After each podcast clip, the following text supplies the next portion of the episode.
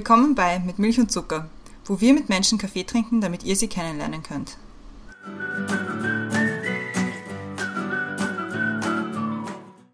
Willkommen zurück bei Mit Milch und Zucker. Neue Woche, neue Folge. Mein Name ist Christiane und im Zoom-Fenster über mir ist wie jede Woche die Brenda. Hallo Brenda.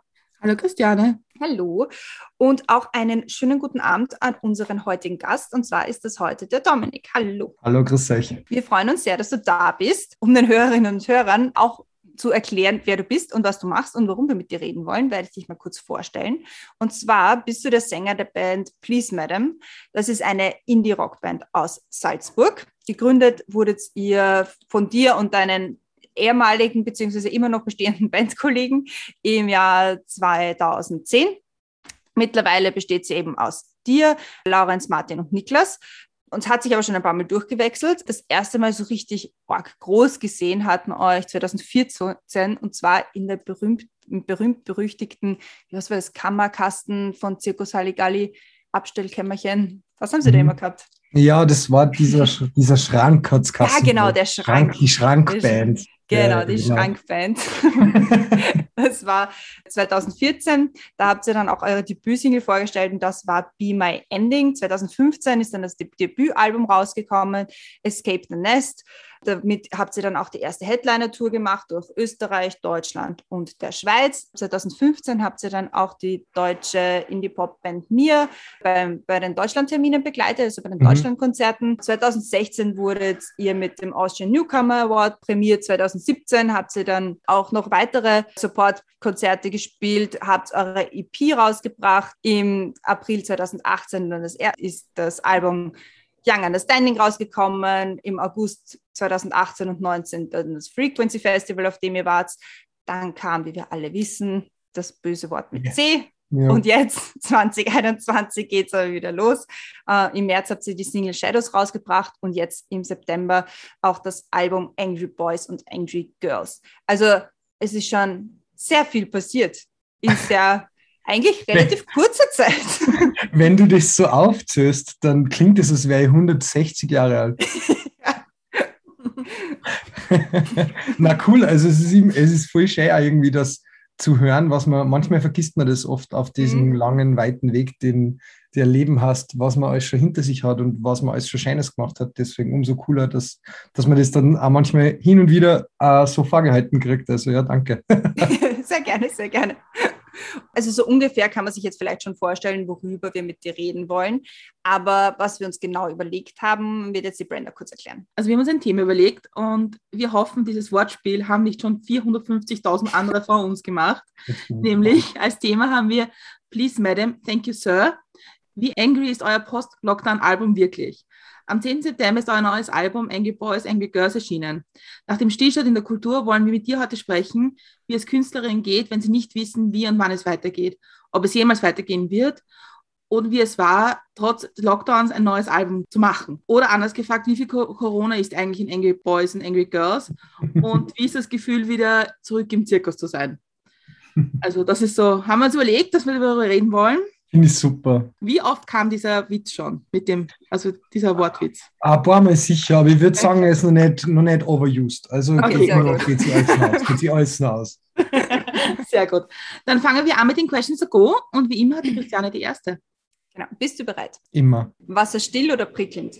Still. Radio oder Fernsehen? Beides cool. Ja, also da unschlüssig. Fernsehen cool, weil äh, man kann sich zeigen und Radio aber irgendwie cool, weil äh, total interessantes Medium immer noch, finde ich, und irgendwie ein sehr schönes Medium. Ich bin ein sehr großer Ö1-Fan und äh, ja. Als Kind wollte ich werden. Wird. Wenn du ein Video haben könntest von einer Situation deiner Wahl aus deinem Leben, welche Situation wäre das? Keine Ahnung, da gäbe es da gäb's jetzt ein paar Sachen, die mir einfallen. Zum einen wäre es das Frequency, der, der Moment, wo, wenn man dann auf diese Hauptbühne rausgeht. Jeder Abend, den ich mit meinen Liebsten verbringen kann, mit meiner Familie, mit, meiner, mit meinen Freunden. Jeder Abend, den ich mit verstorbenen Familienmitgliedern und verstorbene Freunde und Freundinnen irgendwie verbracht habe wieder kommt man sich den anschauen. Das wäre auch schön. Ich glaube, es gibt's, da gibt es einige Sachen. Momente festhalten ist, glaube ich, da wäre da mein Ding. So ähm, die schönsten, schönsten Momente festhalten in einem Video wäre wär Wahnsinn. Inspiration hole ich mir durch. Mit Menschen sprechen, durchs Lesen, durch äh, Musik, andere Musik hören, für durch Dinge, die, die mir passieren, eigentlich auch irgendwie, na, am meisten eigentlich mit Menschen sprechen wäre es, würde ich sagen. Logik oder Bauchgefühl?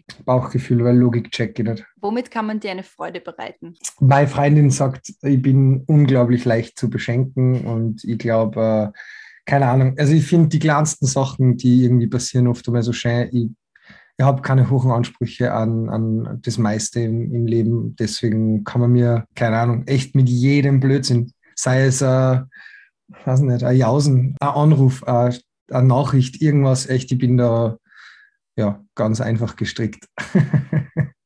Welches ist der beste Ratschlag, den du je bekommen hast? Ich glaube, der beste Ratschlag, den man so kriegen kann, ist, dass man, dass ohne harte Arbeit nichts geht im Leben. Und wenn man sich auch daran haltet, dann wird, wird, das, wird das meiste auch funktionieren. Und was man aber dabei nicht vergessen darf, ist klar, harte Arbeit zahlt sich aus, aber ein Ratschlag, den ich auch bekommen habe, war, wenn es einfach nicht mehr geht oder wenn man mal nicht kann, dann muss man auch nicht. Und deswegen ähm, muss man die Symbiose da irgendwie finden zwischen sich zu Tode hackeln und dann doch irgendwann einmal sagen, hey, irgendwie bin leer und ich kann nicht und ich brauche jetzt mehr meine Zeit und das, das, das, und dass man das aber als ganz normal ansieht, ich weiß, da haben ganz viele Menschen damit Probleme, deswegen äh, ja irgendwo die Symbiose finden zwischen das tun, was man, was man, was man tun muss und vor allem auch, was man liebt, äh, in meinem Fall zum Glück. Und ich glaube, das wäre auch nur ein dritter Ratschlag. Wenn man das tut, was man liebt, dann arbeitet man sowieso keinen Tag mehr in seinem Leben. Aber auch irgendwann sagen, hey, ich kann immer und selbst was man liebt, kann man nicht immer machen. Danke sagen möchte. Bei meinen Eltern,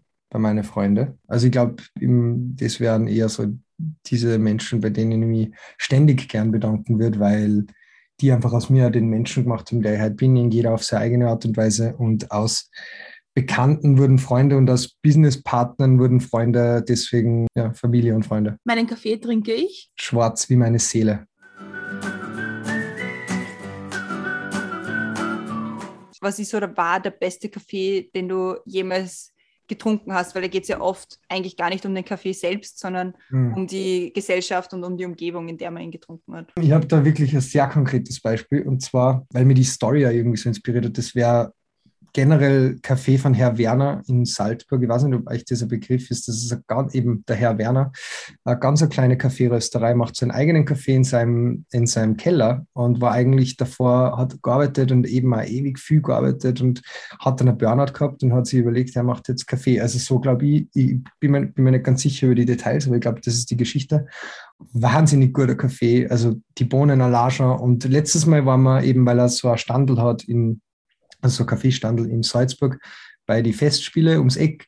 Und ich bin dorthin gegangen und das war einfach, also verlängerter ist für mich sowieso das Allerscheinste und das war unglaublich. Also die Geschichte, wie er das macht und mit wie viel Herz er da jetzt bei, seiner, bei seinem neuen Beruf oder neues Hobby, je nachdem, wie man es sagen, wie dabei ist, ist Wahnsinn. Und er ist einfach einer der liebsten Kerle, die, da, die ich kennenlernen habe dürfen. Und eben lustig, weil meine Freundin kommt aus Oberalm und ihre Eltern wohnen direkt neben am Herrn Werner und deswegen ist er dann auch bei so Festeln und so und also wirklich hands down bester Kaffee, den es überhaupt irgendwo gibt. Vor allem, weil das dann auch, wenn das mit so einer Geschichte zusammenhängt, mhm. ist es dann irgendwie noch, noch netter, dann schmeckt es gleich noch einmal besser.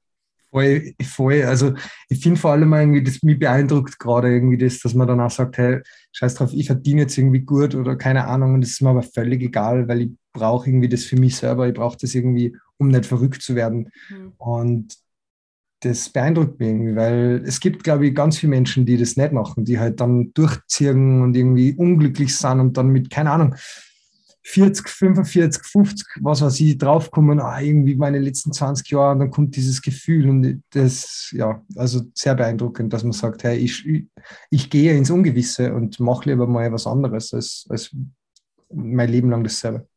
Das passt auch zu dem, was du vorher gesagt hast. Wenn man das liebt, was man macht, dann muss man keinen Tag arbeiten. Voll. Also ist natürlich, das ist natürlich schon sehr, sehr metaphorisch gesprochen, gell? weil also es gibt schon Tage auch in meinem Leben, wo ich mir wünschen würde, dass es heute mal ein bisschen weniger wäre oder dass es mal gar nichts wäre. Also hat es jetzt vor allem auch, gestern zum Beispiel bin ich den ganzen Tag im Bett gelegen, einfach nur, weil ich hätte zwar viel zum Dank gehabt, aber ich habe einfach nicht kennen, weil das Wochenende war sehr emotional auslaugend. Und ich habe das auch ein bisschen. Also ich habe das schon sehr, wenn ich emotional sehr leer bin und nichts geben kann, dann kann ich auch jetzt nicht, also gerade ins Studio fahren oder ich arbeite ganz viel mit Künstlern und Künstlerinnen zusammen, weil ich eben Songs schreibe für andere und so.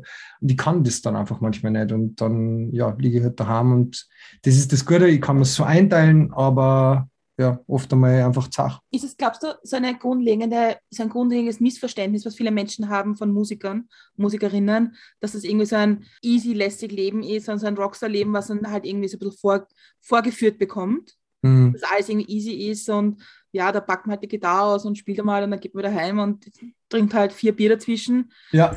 Ja, ich finde es, ich find's, ja, absolut. Also würde, würde ich wirklich so unterschreiben. Ich möchte mich da jetzt auch nicht, das soll jetzt nicht irgendwie werden, oh, mein Leben ist so scheiße, ich muss so viel arbeiten, aber es ist definitiv nicht das, was, was man sich oft vorstellt. Eben, man geht dorthin, man spielt cool, alle Leute schauen zu und irgendwie sind viel Leute da und cool und ja, und dann sauft man zehn Bier von mir raus und geht wieder heim.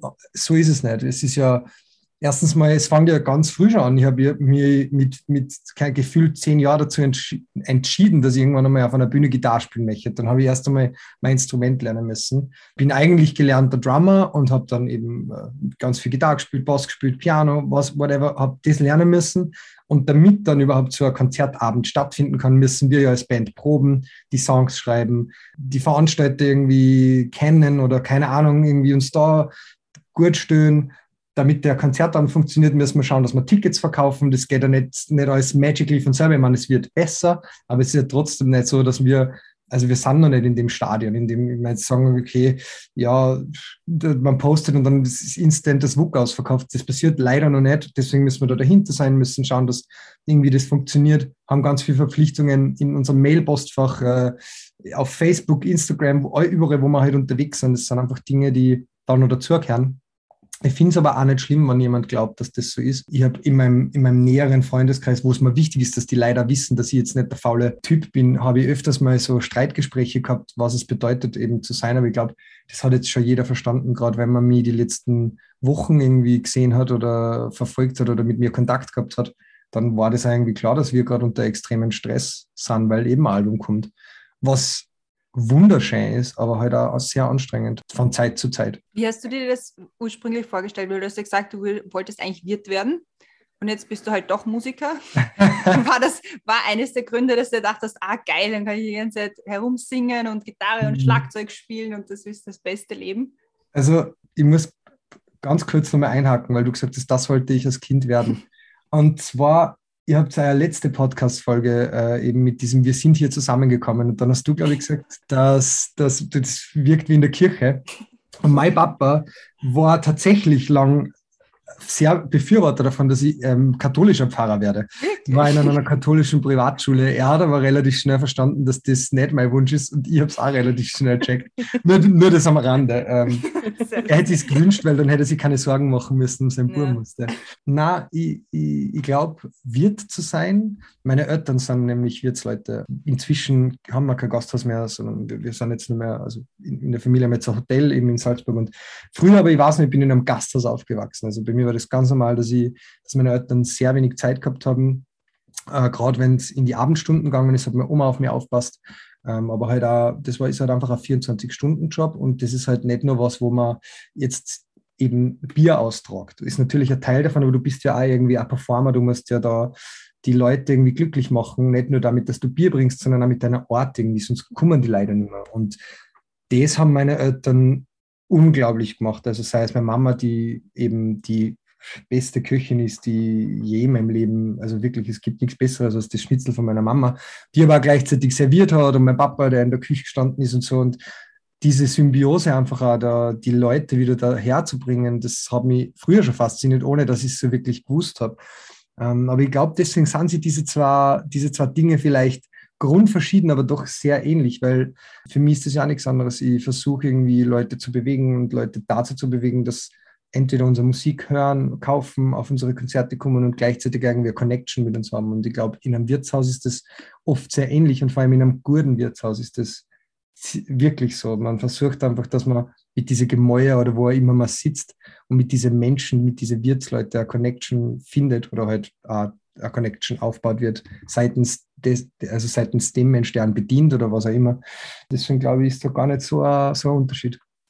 Man versucht auch eine Geschichte zu erzählen, oder? Weil ein Wirt erzählt ja auch eine Geschichte. Na sicher, das das Wichtigste. Geschichteldrucken, ja. egal in was für eine Richtung, ist natürlich auch ähm, Maibrot, immer schon gewesen. Ja. Und ich glaube, meine Eltern haben dann irgendwie, haben dann irgendwie gesehen, ja, der, der, der Bur ist außer Rand und Band. Erstens mal hyperaktiv gefühlt. Zweitens mal irgendwie hat er Spaß daran, vor Menschen zu stehen. Also da gibt es Geschichten aus dem Wirtshaus, an die ich mich nicht mehr erinnern kann, aber meine Eltern haben mir das so erzählt. Und dann war irgendwie schnell klar, entweder der wird irgendwann irgendwie Schauspieler oder so oder, oder keine Ahnung, macht irgendwas mit Musik, weil das hat einem halt auch irgendwie immer nie loslassen und war für mich halt auch, wie ich jünger war, gerade im Teenageralter, wo ich das so wirklich checkt habe, was, was es bedeutet, mit 13, 14 da Musik und das, das hat, hat, irgendwie, hat irgendwie eine Aussage und das ist total wichtig geworden für mich und da ja, war mir das irgendwie klar, dass das mein, mein Brot werden wird irgendwann einmal und ja, jetzt sind wir mal an, an dem Zeitpunkt in meinem Leben. ich habe so eine grundsätzliche Frage, die, die, die mich ja schon seit längerem bewegt und ich mit mehreren Leuten diskutiert habe. Ich weiß nicht, also aus Ostösterreich weiß ich das, dass wenn man als Kind sagt, ich möchte jetzt bitte was ein, Musik, ein Musikinstrument lernen, dass man immer zuerst die Blockflöte in die Hand drückt kriegt. Absolut, ich kann alle Orten der Blockflöte. Also Blockflöte, Altflöte, Sopran, äh, also wirklich, habe ich auch müssen, ja. Also ich hab, bin gescheitert an der Flöte. Ich wollte Gitarre spielen, bin an der Flöte komplett gescheitert. Okay. Und also das ist so ein, eine ongoing Unterhaltung, die der Sascha Matze und ich führen und er in seinem Podcast auch mit mehreren schon besprochen hat, weil man manchmal, wenn, auch wenn Musik liebt und Musik machen will, glaube ich, über Hürden springen muss und das auch schaffen können. Mhm. Wie war das bei dir? Also ich glaube, ich bin gezwungen worden zum Blockflötenunterricht und ich bin im Nachhinein ein bisschen traurig, dass meine Eltern mich zum Blockflötenunterricht gezwungen haben und nicht zum Pianounterricht, weil das hätte mir jetzt im Nachhinein sehr viel mehr geholfen wie äh, die scheiß Blockflöte. Ich muss dazu sagen, ich habe es immer sehr, sehr gern, sehr gern Blockflöte gespielt. Ich habe eine unglaublich liebe Lehrerin gehabt da. Deswegen war das nie das Problem, aber ich war jemand, ich habe nie gern geübt. Mir hat das nie was gegeben, dieses sture Nachspielen auf, auf Notenblöcken. Deswegen war für mich von Anfang an eigentlich immer schon, ich habe dann halt mit dieser Flöte zu meine Lieblingssongs dazu gespielt, habe geschaut, wie das klingen kann und habe so, glaube ich, mich selbst dann irgendwie weitergebildet. Jetzt hänge ich halt her, weil jetzt muss ich mir alles, was ich am Piano kann, muss ich mir selber lernen beziehungsweise in, in, schwerster, in schwerster Arbeit muss ich mir das auschecken. Was jetzt eh, ich möchte jetzt ein kein virtuoser Pianist mehr werden, muss ich ja nicht, aber halt, das war sowas. Und dafür aber, glaube ich, war das die erste musikalische Bildung, die ich genossen habe, was mir im Nachhinein sehr viel geholfen hat, weil ich habe Noten lesen gelernt mhm. und irgendwie auch ein Gefühl für ähm, eben bei diesen ganzen Vorspiele, die man dann da hat, habe ich mit anderen Leuten zusammengespielt, ich habe ein Taktgefühl gekriegt irgendwie und ja, ich glaube, das war sehr wichtig für meine musikalische Frühbildung. Und da war aber noch gar nicht klar, dass, dass da irgendwie mehr drinnen steckt oder dass der vielleicht singen kann oder so. Das war, das hat damals noch niemand ahnen können und ich selber eher nicht. also jetzt sind wir, wir sind jetzt an einem Punkt, wo du, also wir haben die Blockflöte jetzt hinter uns gelassen. Zum wie war dann der Weg weiter der, für dich in der Musik? Weil du hast gesagt, du hast eigentlich mit als Drummer angefangen. Wie, hm. wie, ist das, wie ist das gegangen? Die Drums haben mich gleich einmal, nachdem ich Blockflöte und so mich immer angesprochen haben, es war immer klar, dass ich kein Drummer werden darf, weil im Gasthaus und so, wo sollst du das hinstellen und so. Und auch wenn du das im Keller hast oder für uns war es, also bei uns war es immer so, es war ein Gasthaus im, im ersten, also im Erdgeschoss und drüber waren immer Zimmer, also Gästezimmer. So ist immer zusammengehängt. Und da war natürlich kein Platz für ein Drumset, wo äh, zehnjähriger, frühpubertärer Wahnsinniger den ganzen Tag drauf trischt. Äh, irgendwann habe ich meinen Papa aber dann doch so weit gehabt, dass er das irgendwie ja gut geheißen hat. Und an dem Zeitpunkt, da war ich glaube ich zwölf oder so oder elf, da habe ich aber schon, es hört sich total blöd an, irgendwie hört sich das, jedes Mal, wenn ich es erzähle, hört sich das so hochnäsig an, aber ich meine es gar nicht so.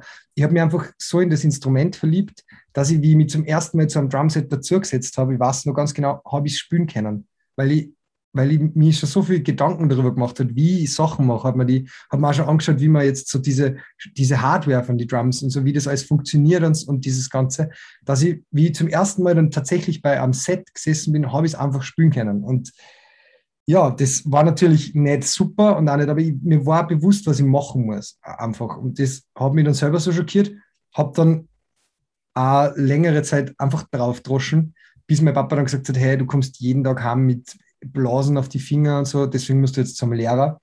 war dann bei Michael Hanzak in, in Lehre, ein total wahnsinniger Jazz, Jazz-Drummer, der hat mir sehr viel beibracht und habe aber währenddessen immer schon Gitarrenunterricht gehabt, eben mit meinem Papa gemeinsam, beim Peter Kolovrat, hast der, hast ein wunderbarer Mensch.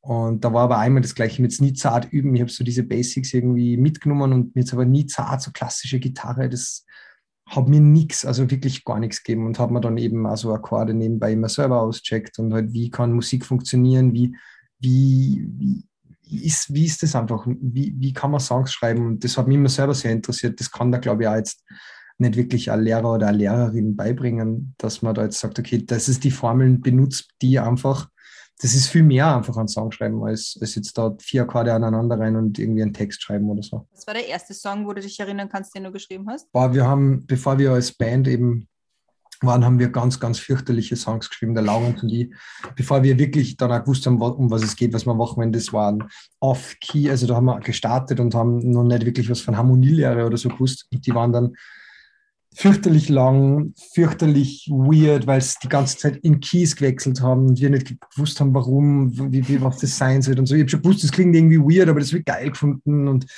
ja, also das war, war da waren Sachen dabei, da, da fangen wir lieber gar nicht an. Also ich weiß, es war fürchterlich und die Songs haben so coole Namen gehabt wie Kick-Ass oder Victory oder keine Ahnung. Also weiß ich noch, weil hin und wieder alljährlich haben wir so ein Duo-Meeting im Bandproberaum, der Laurenz und ich, wo wir dann diese alten Songs wieder ausgraben, weil wir können uns immer nur daran erinnern. Wir haben die ja zu zweit damals geschrieben, er an der Gitarre, ich an die, am Schlagzeug. Wie selbstkritisch bist du eigentlich? Sehr, würde ich sagen. Also wahrscheinlich mein, mein stärkster Kritiker bin ich selber.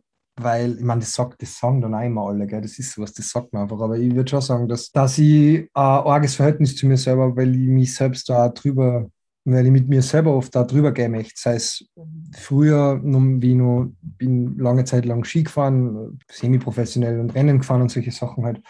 Äh, da wollte ich immer schon mehr, als, als ich mir selber immer bewusst gemacht habe. Und heute ist es immer noch so, egal, wenn ich, wenn ich Dinge mache, dann mache ich es gescheit oder halt gar nicht. Und das trifft auf die Band zu, das trifft auf meine Musik Sachen zu. Das trifft aber auch zu. Ich bin leidenschaftlicher Gamer und habe da auch sehr, sehr hohe Ambitionen eine Zeit lang gehabt. Also wenn, wenn ich was mache, dann mache ich es gescheit. Und dann mache ich es aber auch so, dass das da nicht reicht, wenn, wenn ich nur gut bin, sondern dann möchte ich halt wirklich oben dabei sein und halt nicht irgendwas machen. Bist du dann auch so ein Typ, dass wenn du, wenn du jetzt quasi deinen Ansprüchen genügt hast und dann kommt jemand und sagt so, hm, ich würde da, also irgendwie da oder da noch dieser oder jener Akkord, bist du dann auf dem Schrank und sagst, na, also es interessiert mich nicht, na, das passt jetzt also, so oder? Das habe ich relativ schnell mal wieder aufgehört, dieses, dieses arrogant sein, arrogante Einstellung zu seiner eigenen Arbeit. Mhm. Ich glaube, damit kommt man im Leben generell nicht weit, weil man kann eh was super machen. Aber man muss es auch akzeptieren, dass das jemand vielleicht noch anders sieht oder vielleicht auch jemand, der mehr Erfahrung hat als man selber, das anders sieht. Oder vielleicht auch, man muss auch damit klarkommen, dass das jemand einfach überhaupt nicht mag. Also das ist, muss alles okay sein. Und gerade die Menschen, mit denen wir zusammenarbeiten, jetzt bandtechnisch gesehen, der Georg Gabel und der Mario Vatercheck, das sind also Menschen, eben unsere Produzenten, um, ähm, die da ganz viel Einfluss darauf haben. Aber ich selbst schon voll cool finde. Warum soll das nicht noch besser werden, wenn das jemand anders noch in die Hand nimmt oder, oder drüber nachdenkt? Das reicht oft ja schon. Und das muss man lernen, auch irgendwie da sein Ego an der Tür zu lassen, wenn man ins Studio geht. Ähm, wenn man auf die Bühne geht, ist das ein ganz anderes Thema. Da muss man so ein großes Ego haben, weil da muss man ja irgendwie eine Show abliefern. Ich habe gerade letztes Mal einen Songwriting-Workshop gegeben und habe eben mit, mit Menschen darüber diskutiert, wie das mit dem Ego ist. Und da habe ich auch gesagt, hey, also im Studio hat das keinen Platz, aber auf der Bühne musst du der größte, der größte Mensch sein. Also, und ohne aber irgendwie arrogant zu wirken, weil das, das finde ich irgendwie, also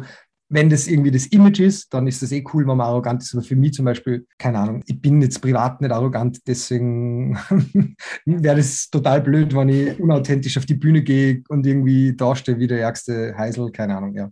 Wäre jetzt nicht für mich. Ja, vor allem, ich meine, es sind ja trotzdem dann auch noch drei andere mit in der Band Absolut. oder es seid zu viert und da muss man sich halt auch ein ein Stück weit zurücknehmen auch. Also eh in jeder Konstellation, in der man zusammenarbeitet. Ja, ja ich wollte gerade sagen, das wird ja bei euch auch nichts anderes sein. Ja. Äh, ihr müsst euch auch zusammenraufen und wenn da die Egos nicht irgendwie hinten angestellt werden, dann funktioniert es mhm. nicht lang. Also ja.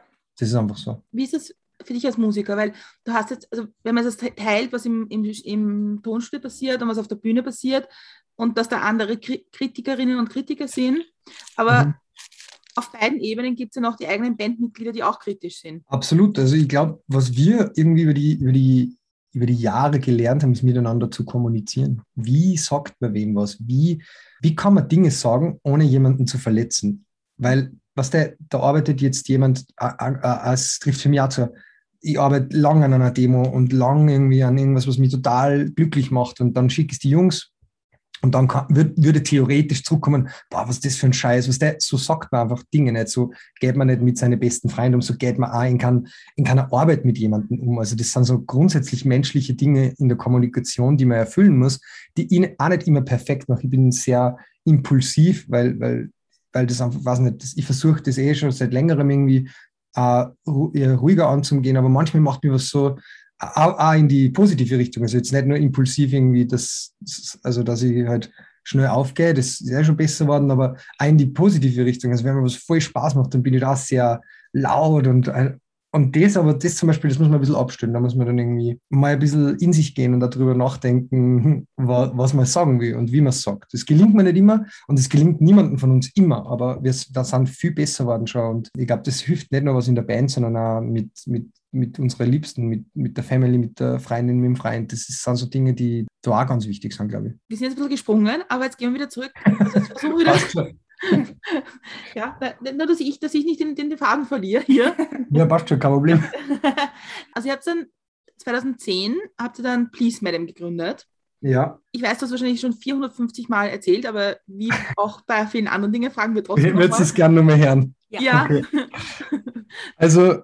Wie, wie, ist das äh, so? Woher kommt der Name und so? Also, jetzt habe ich was Lustiges für die. Die originale Geschichte, warum wir wie so hassen, wie wir hassen, ist mhm. Scheißfahrt. Und deswegen ist die Idee, dass wir jedes Mal, wenn das wer fragt, eine andere Geschichte erzählen. Und das letzte Mal war die Geschichte, wir sind nach Rumänien gefahren und haben dort ein Freundeswochenende gemacht und waren dort sehr besoffen und dann hat der Kellner die ganze Zeit diese Worte gesagt und deswegen hassen wir so. So, dieses Mal kann ich es da mit ehrlich beantworten, aber irgendwie zahlt es mich nicht, weil es echt so fad ist. Also nehmen wir die rumänische Geschichte. Okay, passt dann. Für uns ist es die rumänische Geschichte. Also, also wo wart ihr in Rumänien? ja, gut, das ist jetzt schwierig. Warte mal, gibt es in Rumänien diesen Goldstrand oder ist das da? Das ist Bulgarien, aber es macht nichts. Ah, okay, na dann, dann muss ich umschwenken. Na, ja, also. Aber, ihr habt dann, aber Spaß beiseite, ihr habt dann 2010 die Band gegründet und ja was war der Plan? War der Plan, wirklich von dem leben zu können oder wann davon leben zu können? Nein. Oder gab es irgendwie einen Alternativplan? Das war, war tatsächlich nie. Das war nie, das ist nie, das ist bis, bis jetzt eigentlich, ist das nie so wirklich irgendwie am, am Plan gestanden, dass man, dass, man, dass man wirklich irgendwie sagen, okay, wir, wir wollen das jetzt, wir wollen das jetzt. Wir, wir brauchen das jetzt, wir müssen das Geld verdienen und wir wollen irgendwie. Für uns war immer, wir haben einfach so viel Freude daran gehabt, dass wir musizieren dürfen. Und das ist für uns so schnell gegangen, dass wir auf einmal Konzerte gespielt haben. Innerhalb von drei, vier Jahren waren wir, haben wir das Rockhaus in Salzburg ausverkauft. Was fast, also das schaffen lokale Bands sehr selten. Und war einfach Wahnsinn. Also da war für uns irgendwie dann klar, hey, das ist irgendwie, das ist ja, wir sind nicht nur, wir haben nicht nur frei, sondern das könnte irgendwie, der Gang ja vielleicht, vielleicht wäre das was. Und seitdem eigentlich erst chasen wir so diesen, diesen Dream, dass wir, dass wir das zu unserem Beruf machen und das bis jetzt auch mehr oder minder funktioniert. Gab es einen Alternativplan in deinem Leben? In meinem Leben gibt es irgendwie, ich habe immer Ausweichpläne, weil ich so Angst davor habe, vor allem, also weil ich einfach Angst davor habe, dass irgendwann einmal, keine Ahnung, schau dir die Pandemie an, also was der, manchmal muss man irgendwie einen Plan B haben. Für mich jetzt keinen aktiven Plan B, weil ich meinen Plan B eh schon lebe. Irgendwie, ich produziere viele Sachen, ich arbeite mit ganz vielen Künstlern und Künstlerinnen zusammen, ich spiele in andere Bands, aber ja, doch, natürlich überlegt man. Also, ich, ich habe Publizistik studiert im Bachelor und äh, wer weiß, was man damit machen könnte. Was der, das ist ja immer so eine Sache. Aber grundsätzlich gibt es bei mir schon, also keinen aktiven, aber ich hätte mal vorgebaut. ihr, habt dann mal zu den Rumänien zurück, wie wir erfahren haben, und habt dann die Band gegründet. Und ich finde, in solchen Projekten gibt es immer so ah. Meilensteine. Es gibt immer so, ja. so, so, also auch bei, das gibt es ja auch bei uns im Podcast, es gibt so Ereignisse, wo man sagt, boah, hey, jetzt irgendwie Irgendwie ist das cool. Die zehnte Folge, die hundertste Folge, solche Sachen, oder? Ja, genau. Ja, ja. Oder, oder, oder Gästin hat Gäste oder irgendwas, was funktioniert hat oder solche ja. Sachen. Und was, also das, das Ausverkaufen vom Rockhaus war das sicher. Was waren noch so Meilensteine bis so, sagen wir mal, bis 2020? Unser erstes Single, dann danach unser erstes Album und damit das ausverkaufte Rockhaus. Das erste Mal Nova Rock, die erste Deutschland-Tour, das erste Mal irgendwie so Interviews, wo Leute von dir wissen wollen, was du, was du als Mensch tust, was du, was du verkörperst und so. Das ist unglaublich für mich heute noch, dass sie wirklich Leute auch jetzt, weil wir gerade sind, wirklich Leute das irgendwie interessant finden, was wir dann und dass wir dann in Shows oder in Podcasts oder wo immerhin eingeladen werden und, und die Leute wirklich wissen wollen, was los ist. Und das ist wunderbar. Ähm, und dann Frequency Mainstage, das zweite Album ist natürlich auch, also das, das war auch noch immer Wahnsinn, dass wir dann ein zweites Album auch noch machen haben dürfen. Und jetzt ein drittes ist natürlich auch, aber dann ja Frequency Mainstage. Und das war 2018, 2019 waren wir nochmal im Frequency und ab dann ist es irgendwie schwieriger geworden. Wie, wie ist das eigentlich so, wenn man so, die Christiane, ich ja ganz viel auf, auf dem Festival Sieger in Budapest. Ah, geil. Ja, I miss it. Alter, das ist echt, ich habe es noch nie geschafft, aber das muss ja der absolute Wahnsinn sein. Also, das ist so gut. Ich habe mir da ein paar Mal das Line-Up angeschaut und echt, hey, da konnte ich mir verlieben auf der Stelle. Ja, das ist auch so ein, also ich liebe das Sieger ja auch, auf, weil es so ein Festival ist, wo man wirklich das Gefühl hat, das ist irgendwie so die Island of Freedom. Ja. Das ist nicht so. Ja, das habe ich schon ein paar Mal gehört. Ja. Das ist nicht so. Ist Wahnsinn sein sollte. Ja. Aber ich denke mal, wenn man da unten steht und, also, und sich Bands anhört oder anschaut und, und die kommen raus, dann sind vor allem jüngere Bands, also noch nicht so, so lange im ja. Geschäft. Ja. Wie ist das, wenn man, auf die, wenn man auf so eine Bühne steigt und dann diese Menschen sieht und sagt, okay, und jetzt muss ich funktionieren? Also für mich ist das, das ist eigentlich der Grund, warum ich es mache. Eben dieser Adrenalinschub. Das ist für mich besser als jede Droge, die irgendwie existiert. Ich meine nicht, dass ich jetzt da schon so viele Erfahrungen hätte, ich bin da, bin da nicht so.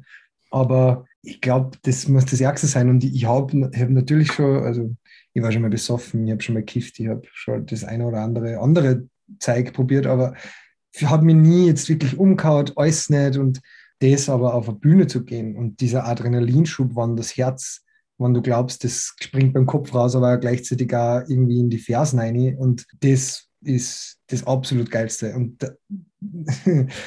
mit dem Adrenalin eben ist es dann auch, du denkst dann nicht drüber nach, kann ich das jetzt? Bin ich jetzt? Ich bin jetzt ready? Kann, bin ich überhaupt ready? Bin ich nicht ready? Keine Ahnung. Du gehst raus und dann geht's los. Und das ist halt eh das, was man dann machen muss. Ich glaube, das habe hab ich mir nie so schwer dann, weil das irgendwie, weil ich das immer schon gehabt habe, dieses, aber bei, beim Skirennlauf stehst du da oben drinnen und dann geht's los und dann musst du halt jetzt kurz mehr Minuten oder zwei Minuten da Vollgas funktionieren und das war für mich, ich habe das immer schon gehabt, mein Leben lang, dass es solche Momente gegeben hat.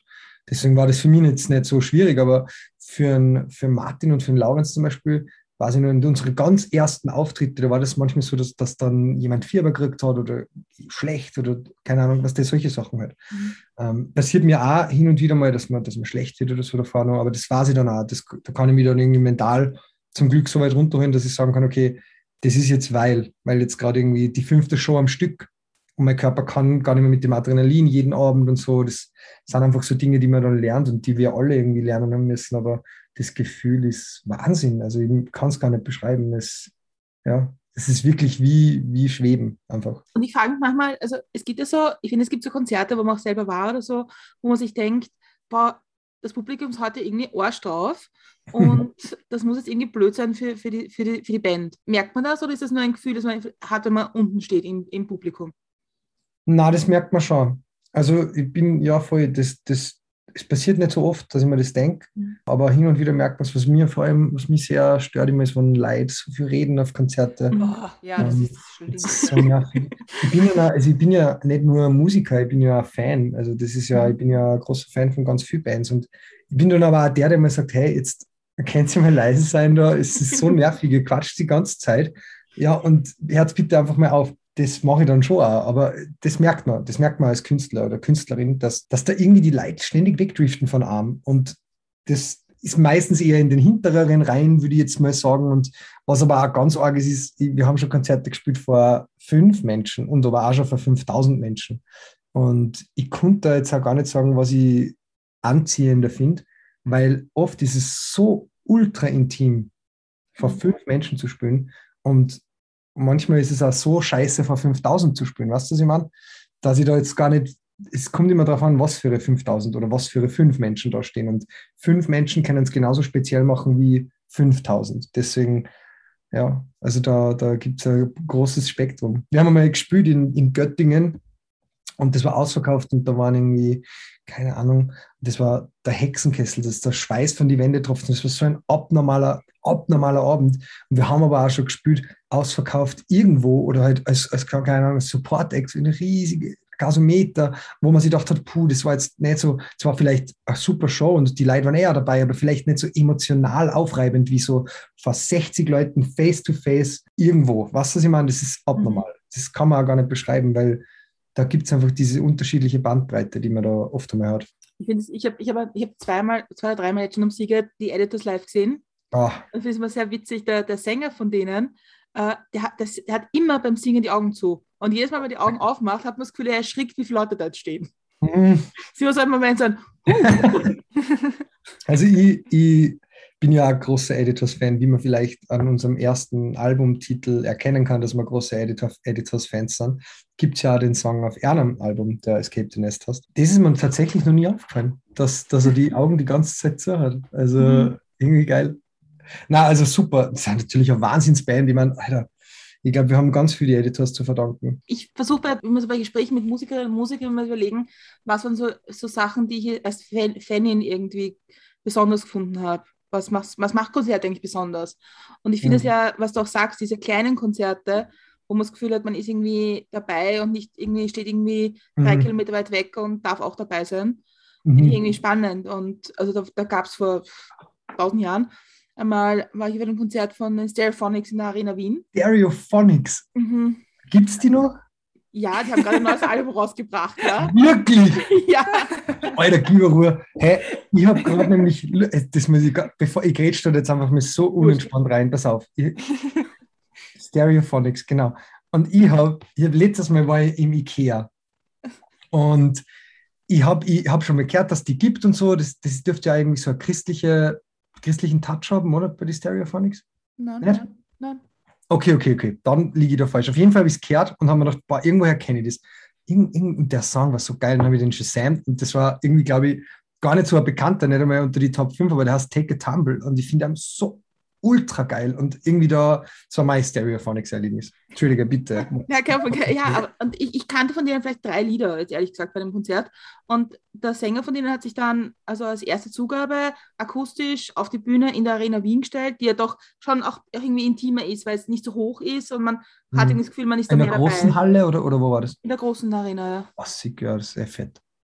und, und hat dann einfach akustisch ein Lied gespielt, wo, wo, wo es einfach so mucksmäuschen still war in diesem Raum, weil Ja. alle waren so, okay, auch geil. Also ich finde gerade eben, weil wir das auch machen, wir, wir machen das auch als erste Zugabe, dass wir dann wirklich was so akustisch spielen. Das merken dann die Leute aber auch. Wann, Mhm. wann das schon ein cooles Konzert war und so und wann irgendwie schon die, wann man sich schon gefunden hat im, am, beim Herzen, Mhm. sage ich jetzt mal. Mhm. Das passiert oft, dass man sich als, als Band performt oder als Künstler, Künstlerin da performt und dann merkt man das sofort, ist die Connection da oder ist die Connection nicht da. Und wenn man das merkt, dann funktioniert das easy, dann man sich rauf und die Leute wissen schon, was jetzt passiert. Und das, das, und auch das ist irgendwie was ganz Besonderes einfach. So akustische Nummern spielen, wo die Leute wirklich einmal, jetzt am Freitag haben wir eben unser, unser Album rausgebracht und dann haben wir am Waves gespielt. Und da ist die Anlage ausgefallen. Weil, weil das war eben bei Velo-Konzerts, ich weiß nicht, ob euch das was sagt, das ist äh, der Jonas, heißt der, der macht, der hat eben ähm, ein Rad gebaut, auf dem eine Bühne ist. Und er kann das so ausklappen und das ist dann er, mit einem Rad und einem Cool. Lasten, Lastenzug hinten macht der eine Show und mit Akkus und ohne. Strom. Er, er, ist ab, der Typ ist absolut geil. Und das haben wir eben mit einem umgesetzt zu unserem Album-Release da unten im Arne Karlsson Park unterm WUK. Und das war, also, da ist dann die Anlage ausgefallen und dann haben wir eben auch improvisieren müssen und haben eben eine Nummer akustisch vom Album äh, performt. So much später, die ist eh in dem Arrangement gewandt, einer Akustiknummer.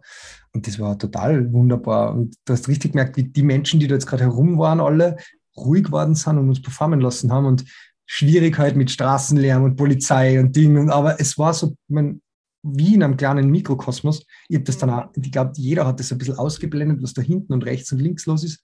Ähm, und wir waren da, diese, diese Menschen, die da waren, waren mit uns da kurz in einem ganz anderen Universum, was sehr schön ist. Ich war auch mal auf einem Konzert, wo der Strom ausgefallen ist. Das war ziemlich cool. Ich meine, das ist dann, es war, der Strom war zuerst noch da, wie Einlass und alles war und dann war Mhm. kurz vor der Vorband und Oh ich no. das war auch im WUK in Wien und da war Kummer und dann ist er einfach so auf die Bühne gekommen und alle haben sich gedacht so, hä, das ist ein bisschen ein komischer Anfang für ein Konzert, aber ja, cool, haben sich alle gefreut. Also ja, na, ähm, wir haben keinen Strom.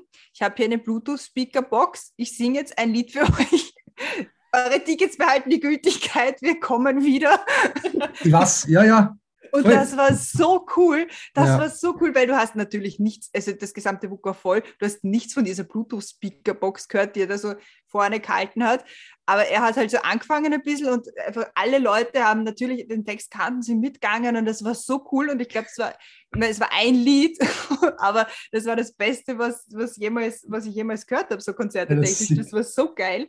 Ja, also der Felix von Kraftclub ist auch Ja, jemand, dem, wo ich, wo ich hoch raufschaue, weil ich finde den unglaublich. Also was der Typ. auf der Bühne ab, abzieht, ist echt, da kann man nur den Hut ziehen. Also da, ja, und vor allem, ich weiß nämlich auch, wann das war, das dürfte ähm, irgendwann im Dezember gewesen sein, Ja, weil nämlich danach die Barracuda Weihnachtsfeier war und das war am selben Abend und er hat WUK gehabt und da habe ich dann gewusst, der Strom geht nicht, weil er auf der Party dann relativ früh auftaucht ist und Ah, ja. deswegen, ja, genau. genau, ja, da war das. Wobei das Konzert, das ist dann nachgeholt worden und das war auch irrsinnig gut. Also das war richtig geil. Ja, voll, das glaube ich. Also ich finde das Solo-Zeug extrem gut. Ah, Du Ja. du die wichtigen Themen an, die Ja, oft einmal im Rap gerade ein bisschen verloren gehen, muss ich sagen. ja voll. Also wir haben ja schon zugeschickt bekommen von, von, von Niklas von euch eure Tourliste, die, die jetzt ansteht. Das ist ja auch eine ganz schöne Liste. Und das ist gerade, ihr habt auch euer neues Album jetzt präsentiert und so weiter. Findest du nicht, dass jetzt nach Corona die Leute wieder viel offener sind für Musik, als sie vor Corona waren? Ja, ja, das ist eine gute Frage. Das war nicht sehr überzeugend. Na, also, na, weil ich gerade nur überlege, ob das wirklich so ist. Also ich glaube, einerseits findet man wieder mehr Appreciation, wenn was stattfinden kann. Andererseits glaube ich, dass gerade der zaghafteste Moment ist in aller Köpfen, weil jetzt kommt eben wieder der Oktober, jetzt wird wieder, was der, jetzt ist wieder, die Inzidenzien steigen, die, die, die, immer mehr Menschen kommen ins Krankenhaus und solche Sachen und die Leute wollen sich auch nicht impfen lassen, also aus einen Grund auch immer, keine Ahnung. Was mir auch sehr sehr mad macht, oft einmal, wenn ich in der Früh in meine Socials reinschaue und halt da, also die Diskussionsbasis, auf der wir uns befinden, gesamtgesellschaftlich, tut mir oft einmal so weh, weil grundsätzlich soll ja jeder machen, was er will. Die Wissenschaftlichkeit dieser Impfung ist ja bewiesen, aber das abgesehen davon, wie, wie oft einmal Menschen miteinander umgehen, macht mich irgendwie sprachlos. Aber ich glaube, jetzt eben gerade durch, durch diese steigenden Zahlen, durch diese Angst ein bisschen, glaube ich, auch, merkt man, dass die Menschen zaghafter werden mit dem Tickets kaufen. Ja. Ich glaube, der grundsätzliche, der grundsätzliche Anspruch generell an Musik ist so da wie noch nie. Also ich merke das, wir haben uns auch ein bisschen aus dem Fenster gelehnt jetzt mit dem Album. Es klingt absolut nicht wie das, was wir vorher gemacht haben. Es klingt anders, es ist bedachter irgendwie, es ist einfach anders, ruhiger, melancholischer. Oft einfach einmal ein bisschen traurig, was man gar nicht gewohnt war von uns. Und es hat bis jetzt jeder gesagt, wow, es ist Wahnsinn, irgendwie, ihr entwickelt sich und, und schon das, schon das, dass man ob es jetzt Corona war oder nicht, weiß ich jetzt nicht. Aber allein schon irgendwie auch der Moment, dass man mit unsere, mit die Leute, die unsere Musik hören oder die, die, die jetzt dazukommen, weil es ja immer so ist, dass das mehr werden zum Glück, ähm, ist einfach wunderschön, dass, dass man da so Akzeptanz hat füreinander, für das, was wir machen, für das, was, für das, was die Menschen auch brauchen, was sich ja jeder dann selber aus der Musik oft einmal rausnimmt, äh, was er gerade davon will, was er braucht. Und dann auch wieder einmal kein Please Madam hört oder kein Radiohead hört oder was auch immer. Das ist ja immer so auf und ab und, und Allah, das ist schön. Und ich glaube, das schon, ja, die Appreciation ist durchaus da. Vielleicht auch mehr worden durch Corona, ja. Also ihr habt das Album ja, wer, nehme ich mal an, wer in der Corona-Zeit geschrieben oder du oder ihr gemeinsam. Ja, fast. War es irgendwo so ein Punkt, zu überlegen, wird das jetzt wirklich ein Angry-Album oder wird das ein melancholisches? Oder wird es ein, weil was man nicht vergessen darf, was Menschen, die nicht im Kunstbereich arbeiten, vielleicht nicht sehen, dass der Kunstbereich der Bereich war, der am längsten zu war und nicht gewusst Ja. hat, wie es weitergehen wird. Ja. Und da kann man schon vorstellen, dass es wahnsinnig schwierig war, mit der, mit der Emotion auch umzugehen. Ja, also es ist so, dass wir schon länger an dem Album arbeiten. Es hätte ja eigentlich schon letztes Jahr um die Zeit rauskommen sollen. Also es war schon länger irgendwie im, im Gedanken oder irgendwie in Planung des Albums. Aber ich glaube, dieses extra Jahr, das wir verloren und gleichzeitig auch wieder gewonnen haben, weil wir länger um, an die Songs schreiben haben können oder halt weiterschreiben haben können, das hat uns irrsinnig geholfen und hat es auch, glaube ich, zu dem gemacht, was es jetzt worden ist im Endeffekt. Und es ist ja nicht zwingend ein Angry Album, es ist mehr ein Angry Message auf einem, oder was heißt Angry, eine Message, die durchaus ein Angry sein kann, auf einem ruhigeren Album. Vielleicht jetzt nicht so Banger wie so Indie-Pop-Hymnen die ganze Zeit, sondern einfach einmal ein bisschen besinnlicher. Passt halt auch wieder zur Weihnachtszeit. ja, na, irgendwie, irgendwie glaube ich, dass, dass es durchaus damit was zum tun hat, dass, dass jetzt zum Glück, oder was heißt zum Glück, dass jetzt wieder passieren kann, dass jetzt wieder mehr passieren kann. Und dass wir, ich bin schon froh, dass wir, dass wir uns nochmal wirklich Gedanken darüber machen können, was wir wollen, was, was soll es sein.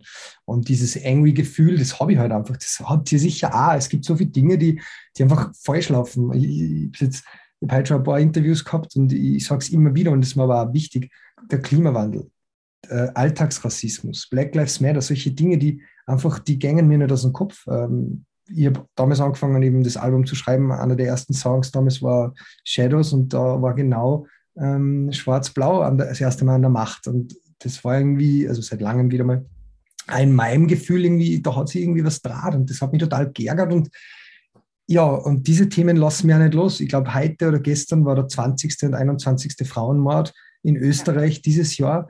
Das ist zum Kotzen. Also, ich, was ich meine? Es ist immer nur einfach diese männerregierte Scheißwelt, die einfach oft einmal an fucking angry machen darf und muss. Und ich glaube, ähm, wir sind jetzt nicht, ich sage es auch immer, aber wir sind jetzt nicht zwingend politisch, aber diese Messages da drauf, die sind jetzt nicht Parolen, sondern es ist eher das, was ich mir dabei gedacht habe, wie ich den Text geschrieben habe. Und das heißt jetzt nur, weil ich jetzt nicht draufschreibe auf das Album, es ist das und das, heißt ja nicht, dass es das nicht sein kann. Und diese Dinge ärgern mich und um diese Dinge geht es auch am Album. Vielleicht einmal in abgeschwächter Form, vielleicht aber auch in stärkerer Form. Das kann man sich ja dann eh überlegen. Aber gerade in Interviews ist es mal wichtig, dass man das sagt. Und das sind so Dinge, die mich bewegen. Das, ich habe eine Schwester, ich habe eine Freundin, ich habe eine Mama. Es kann nicht sein, dass ich habe eine Oma. Es kann einfach nicht sein, dass Frauen immer nur dieser Angst ausgesetzt sind und dann macht man auf der anderen Seite Frauenhäuser zu.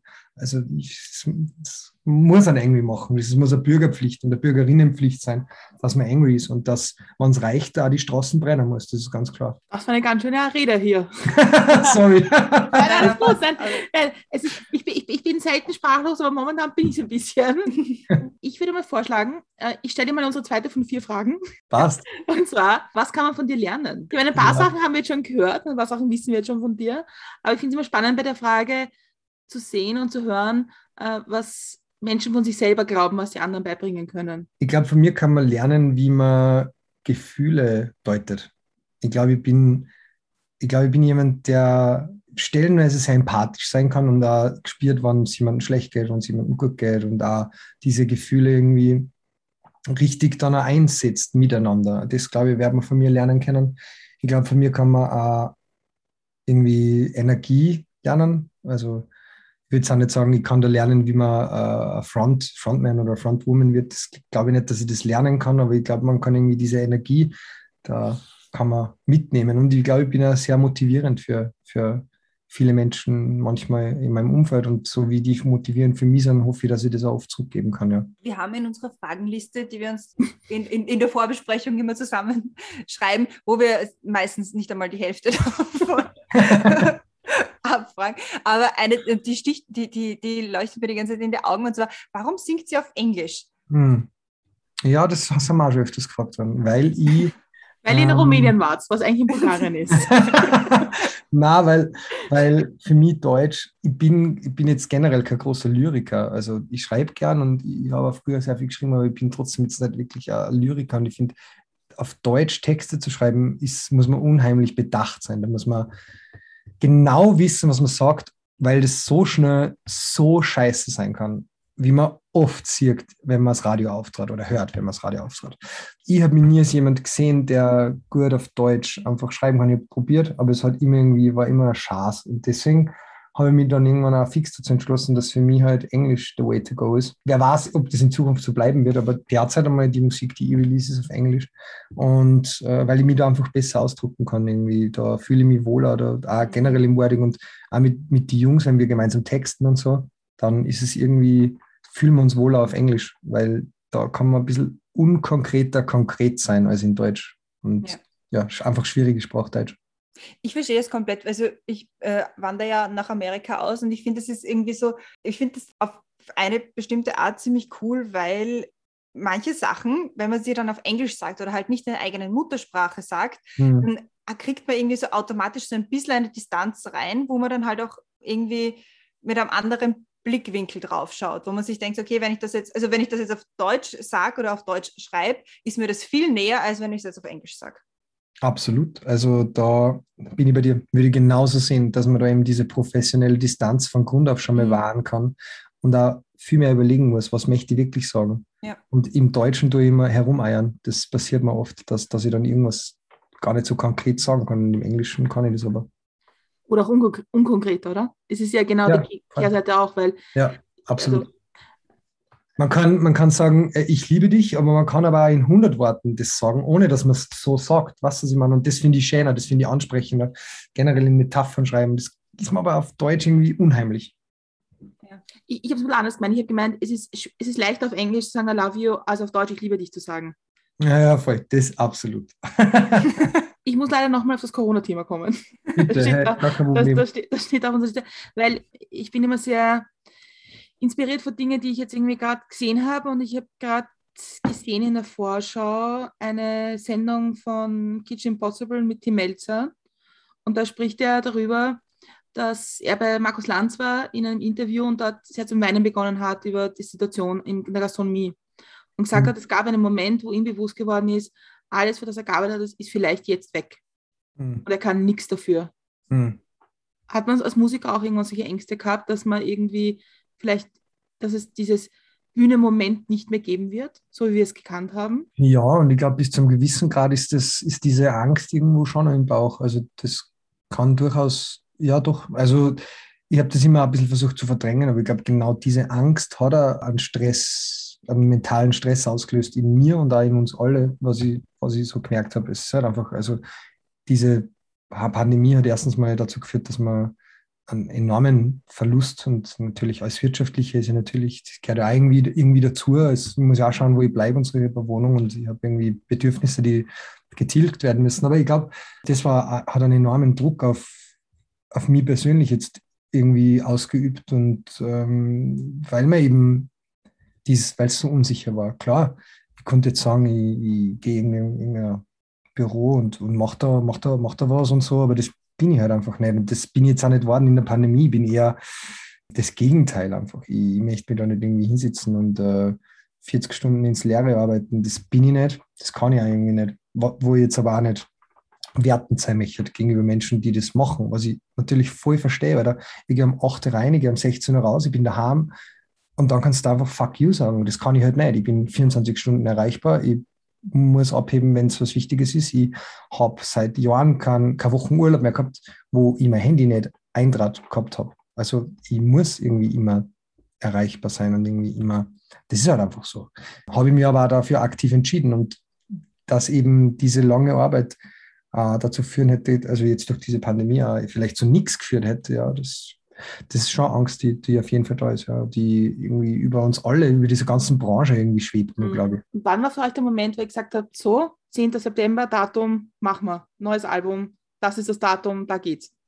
Ja, also wir waren uns ja nicht sicher, ob es geht. Wir waren froh, dass es jetzt bis jetzt einmal gegangen ist. Äh, mhm. Aber es ist halt einfach auch so, du möchtest dann irgendwann einmal diese Songs rausbringen, weil nur weil wir jetzt da ein Album haben, heißt das ja nicht, dass wir nicht schon wieder vielleicht fünf neue Songs haben, die jetzt nicht auf dem Album sind und man hört ja nicht auf, künstlerisch sich zu betätigen, nur weil man jetzt dann Release hat. Und irgendwann war klar, hey, ob wir live spielen können oder nicht, ja, eh scheiße, wenn es nicht geht. Wir sind eine Live-Band, wir sind, wir sind einfach dafür da, dass wir auf Bühnen kehren, aber irgendwann muss man realistisch sein und sagen, hey, die Leute wollen aber auch neue Musik, so, du kannst nicht ewig warten. Und diese Songs müssen raus. Und deswegen haben wir dann irgendwann gesagt, hey, Jungs, der 10. September wird's. Und fertig. Das war, glaube ich, letztes Jahr schon, dann im Oktober oder so, haben wir gesagt, hey, ein Jahr jetzt, ab jetzt ein Jahr. Sehr eine, eine, eine gute Deadline. Ja, also wir sind generell Typen, wir, wir, wir brauchen diese Deadlines. Ja. Wenn es keine Deadlines gibt, dann, dann passiert nichts, dann passiert gar nichts. Also hm. ist leider so. Ja, ich, ich verstehe das vollkommen.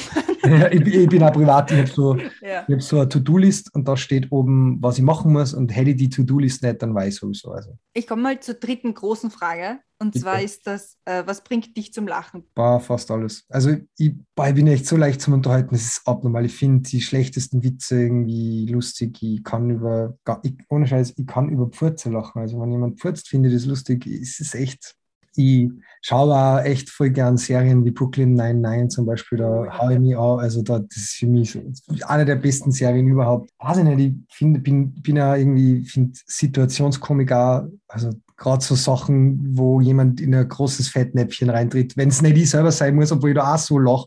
Aber das sind so Dinge, die finde ich einfach extrem lustig. Deswegen, äh, ja, ich weiß nicht. Zum, der Laurenz hat einmal zu mir gesagt, ich bin so leicht zum Unterhalten und das taugt dann, weil er muss sich nie anstrengen, wenn er irgendwie was macht mit mir. Würden andere über dich auch sagen, dass du lustig bist? Ich kann gar nicht meine Freundin fragen, die sitzt im anderen Raum. also, na, würde ich schon sagen. Also, doch, ich, ich glaube, wenn du mit mir irgendwas machst, wenn du mit mir irgendwie was tust, außer ich habe einen schlechten Tag oder so, keiner kann auch passieren, aber ich glaube, es wird, selbst dann, wird es grundsätzlich lustig, ja, glaube ich schon. Du hast es irgendwie so angesprochen, dass du irgendwie 24 Stunden erreichbar bist und eine Woche keinen Urlaub mehr gehabt hast und dass du immer, immer, immer da bist für, deine, für, dein, für die Musik und für die Band. Wie geht es den Leuten im Umfeld bei dir so damit? Ja, das ist oft einmal Sache. Also gerade auch mit meiner Familie und mit meiner Freundin eben Menschen, die man jetzt und Freunden natürlich auch, äh, Freundinnen und Freunden da, die glauben halt, für die ist das manchmal Sache, weil man halt dann auch oft einmal Dinge canceln muss, die man sich ausgemacht hat. Ich habe zum Beispiel mit meiner Freundin ähm, pre-Corona einen Urlaub für Februar 2020 ausgemacht.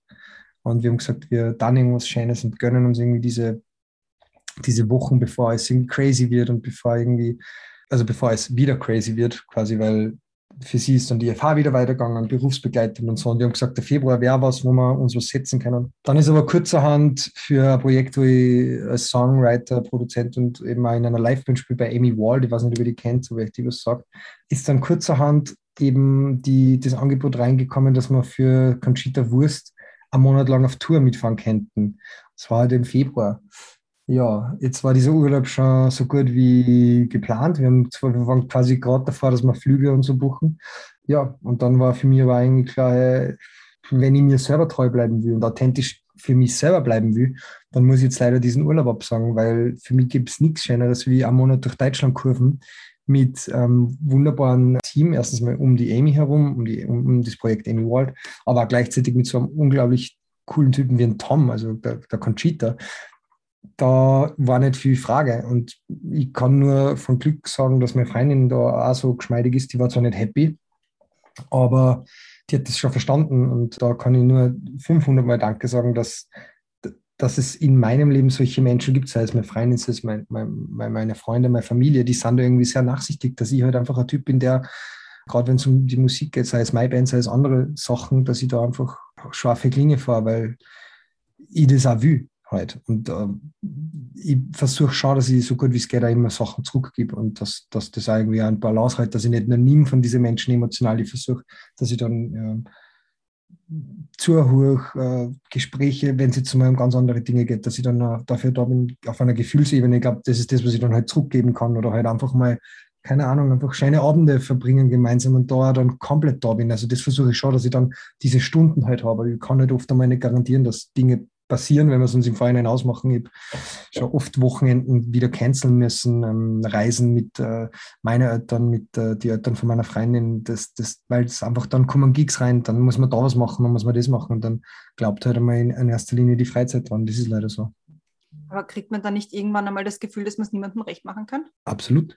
In einem Server, absolut. Also davon handelt eben auch der, der Song am Album So Much Better hast, ja, weil man eben der Refrain ist I could be so much better, weil, weil man halt eben immer dieses Gefühl hat, man könnte irgendwie doch vielleicht eine Stufe besser sein halt noch. Aber das ist ganz normal, das hat man nicht nur, wenn man jetzt uh, unavailable guy ist, das hat man wahrscheinlich auch, wenn man alles richtig macht, hat man oft einmal das Gefühl, fuck, irgendwie und das bewegt mich auch oft einmal dazu, dass, dass man Dinge verändert und auch sich selbst nicht so ernst nimmt, glaube ich. Ich glaube, das ist wichtiger für, für, für Herzensbildung, dass man nicht immer alles so wichtig sieht, was man selber tut und dass man einmal versteht, hey, ich kann nicht immer da sein, ich, kann nicht immer der Beste sein, ich, ich, kann auch nicht immer alles richtig machen. Man ist ein Mensch und man muss auch da wissen, dass mit Menschsein auch Fehler passieren. Das ist ganz normal, aber das zu realisieren dauert und tut oft weh, glaube ich.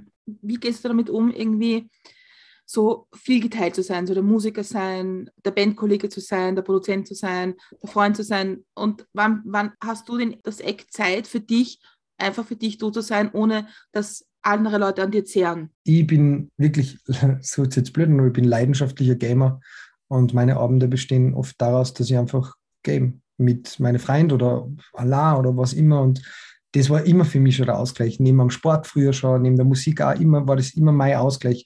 Andere Leute gehen ja laufen oder so, aber ich habe auch mit Sport schon so viel ernste Momente gehabt, dass das für mich nicht mehr ein ganzer Ausgleich ist. Es, ich mache Sport und ich bin relativ sportlich, ich gehe gerne Radl von Tennis spielen und so, aber das ist für mich nicht der geistige Ausgleich, den ich suche, sondern das ist für mich eher was, was ich tue, weil es mir erstens Spaß macht und zweitens irgendwie, weil ich mich fit halten will.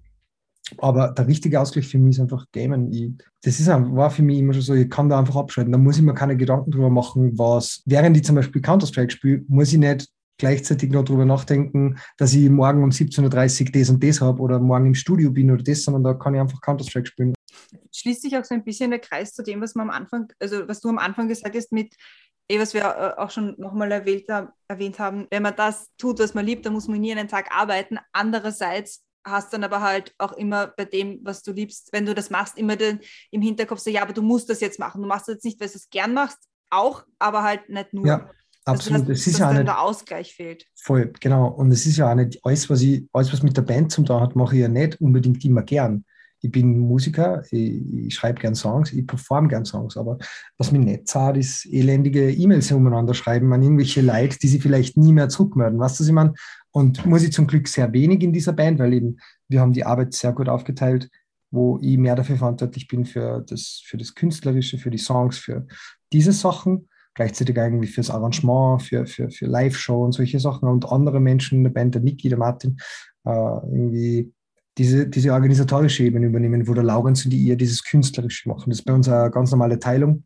Und äh, so verdient sich halt auch jeder diesen Platz auf dieser Bühne. Und jeder ist da gleichberechtigt, jeder hat denselben Einfluss auf dieses Projekt, obwohl vielleicht einer mehr E-Mail schreibt oder der andere mehr äh, Song schreibt. Das ist völlig egal, weil wir ähm, haben das für uns so beschlossen, dass, dass da die Gleichwertigkeit sein muss. Wie oft passiert es dir, dass dich Leute fragen, sag mal das Lied XY, egal welches, du das über mich geschrieben?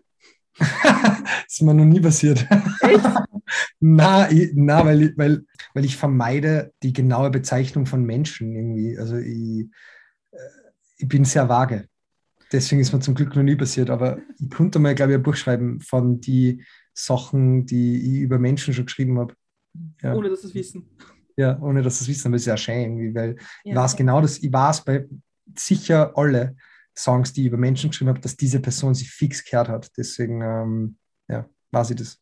Aber irgendwie, ich finde es schön, wenn, wenn, das, wenn man das nicht merkt. Muss auch nicht sein. Ich habe jetzt die letzte große Frage für dich und zwar, reisen wir in die Zukunft. Es ist jetzt fünf Jahre vergangen, es sind jetzt fünf Jahre vergangen, es ist jetzt 2026.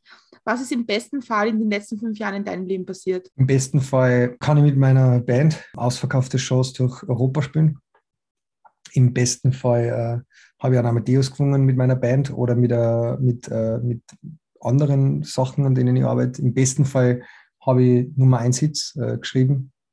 Im besten Fall äh, bin ich gesund und habe nur immer das stabile Netzwerk um mich herum, meine, meine Freundin, meine, meine, Familie und dass die auch alle gesund sind, das wäre so das Ideale, was es gibt. Und ich glaube, klar, man kann immer striven nach mehr und man kann, klar, kann ich jetzt noch fünf Sachen aufziehen, die ich gern gehabt hätte, Rock am Ring, Headline, whatever, was der.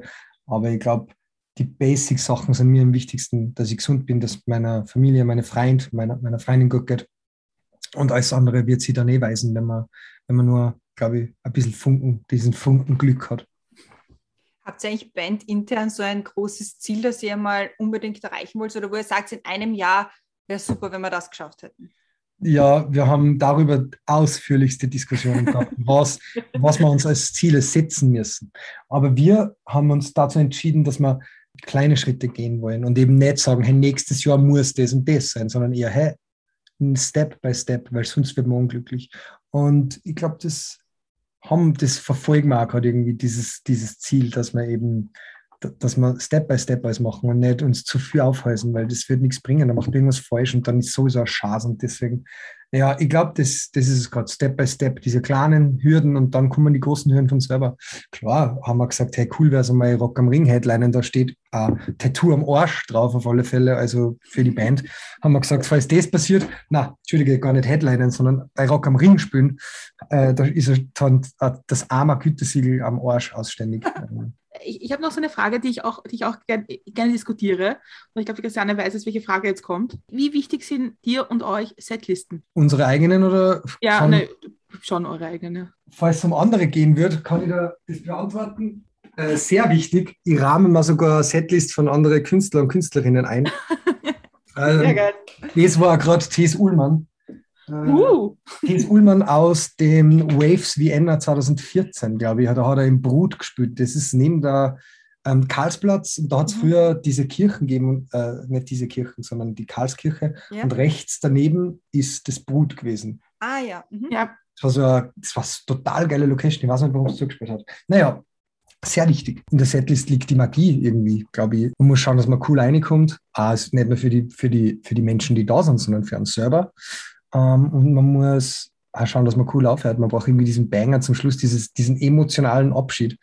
Ähm, und Höhen und Tiefen, also Setlist total wichtig. Ja, gut, da bin ich immer sehr froh, wenn das Leute sagen. Aber Protes Ullmann haben wir gerade gesehen, Christian und ich. Äh, beim Globe, äh, Globe, Open Air, da waren Bibusch, Bosse und eben T.S. Ullmann zu dritt auf der Bühne. Das war super schön. Alter, geil. Das war richtig fein, ja. Ja, ich habe von die Globe Open Air aus K6 gesehen, weil ich war in Salzburg über den Sommer weil wir dann immer so Bootcampen mit der Band halt, weil wir wissen, jetzt muss irgendwas Album release, dann Bootcampen in Salzburg und ich sehe meine Familie und so, bin ja aus Salzburg. Und bin erst dann wieder im September beziehungsweise Ende August zurückgekommen, wollte mir dann die, das Abschlusskonzert von Leia anschauen und bin dann aber so im Siedelstress gewesen, weil meine Freundin einzogen ist, dass das einfach, also ja, es war dann irgendwie keine Zeit, dass ich mir, dass ich mir da jetzt ein Konzert anschaue. Das was sehr schade ist, weil ich bin riesiger, erstens mal Leia-Fan, zweitens Marco und Sophie-Fan. Also unabhängig von Leia finde ich, dass die zwar wahrscheinlich die größten Sachen in Österreich und die besten gerade machen, deswegen war ich umso trauriger. Und aber T. Sulman finde ich, es ist für mich sowieso immer, also wenn wir irgendwo hinfahren mit der Band und längere Fahrten haben, dann kannst du sicher sein, dass eins von die Ts-Alben einmal sicher läuft.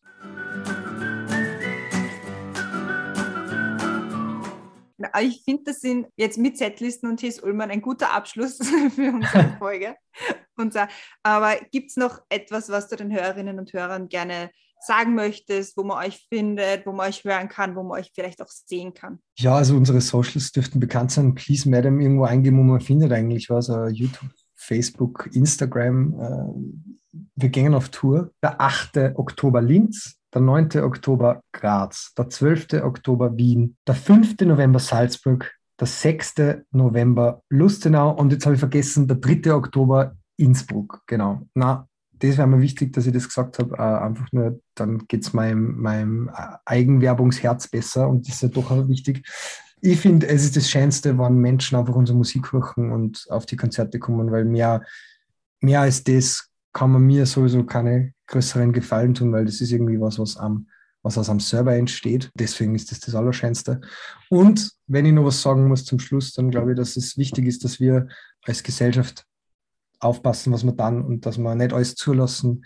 Ähm, so Dinge wie Rassismus und eben auch so Dinge, die mich heute wieder sehr bewegen, wie äh, Frauenmorde in Österreich. Das ist einfach was, wo man nicht nur zuschauen dürfen, sondern wo effektiv was da werden muss. Und das sollten unsere ähm, Wappler in der Politik vielleicht auch mal verstehen, dass es so nicht weitergehen kann.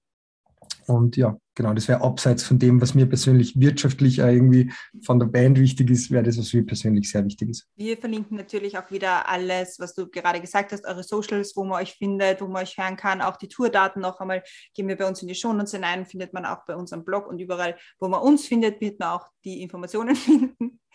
Und ja, also man wird es nicht übersehen. Sehr gut. Hey, vielen, vielen, vielen Dank für das Gespräch. Das war sehr, einfach mal ein bisschen was anderes wie ein Interview, wo man einfach einmal ein bisschen mehr Zeit hat, wo man ein bisschen quatschen kann. Und ihr habt es wirklich, äh, habt es mir da sehr gut durchgeführt. Deswegen sage ich vielen Dank. Das war echt sehr schön. Dankeschön. Das war wirklich ein, wirklich ein interessantes Gespräch, ein sehr anregendes Gespräch. Und ich habe mir den 12. Oktober für Wien schon eingetragen. Ja, bitte. Hey, wenn wir jetzt aufhören, werde ich gleich Tickets kaufen. ja. also, eine Gästin habt ihr schon gewonnen. Jawohl.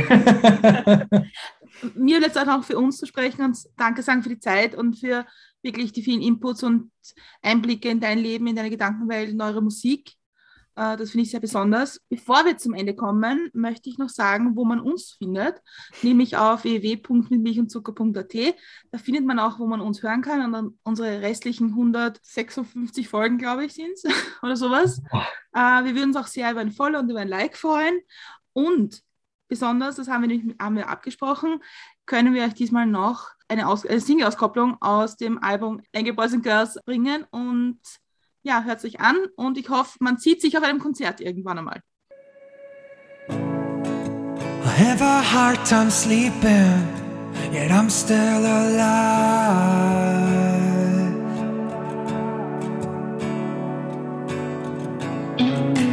Looking left and right, no signs of highs.